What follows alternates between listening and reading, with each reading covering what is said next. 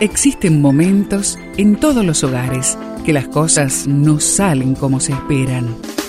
Susana y Gustavo Piñeiro te traen soluciones para tener un hogar diferente y duradero. Quédate con nosotros, porque ahora comienza Hogares de Esperanza. No te afanes por hacerte rico, sé prudente y desiste. Proverbios 23:4. Este texto lo encuentras en la Biblia. Conocí a una familia en la cual el éxito financiero tocó a sus puertas como empresarios. Construyeron la casa de sus sueños, viajaron por todas partes, compraban su ropa en el extranjero y se daban todo tipo de gustos tanto para ellos como para sus hijos. Pero llegó el día en que el desastre económico hizo su trágica aparición y sus negocios se vinieron a pique.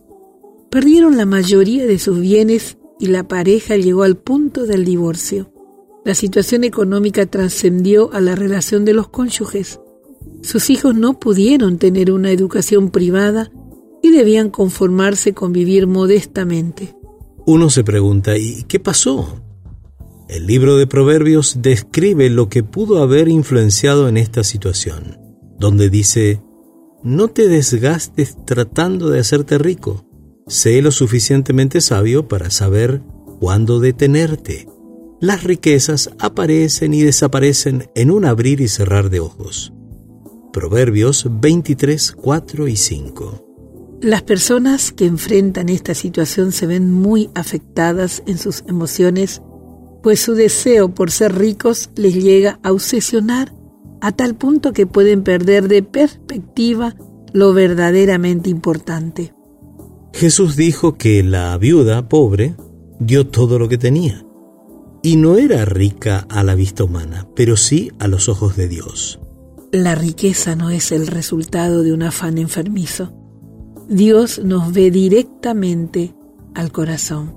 ¿Qué te parece si allí en la familia comparten si alguna vez han sentido el deseo de ser ricos? Un desafío controlar el deseo de la riqueza. Vamos a orar.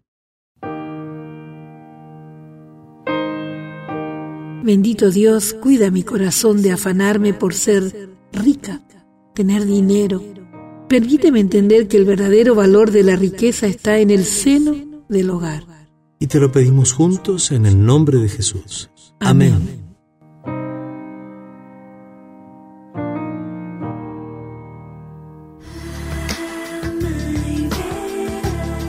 Esperamos que el tema de hoy, junto a Susana y Gustavo Piñeiro, haya traído la esperanza a tu vida.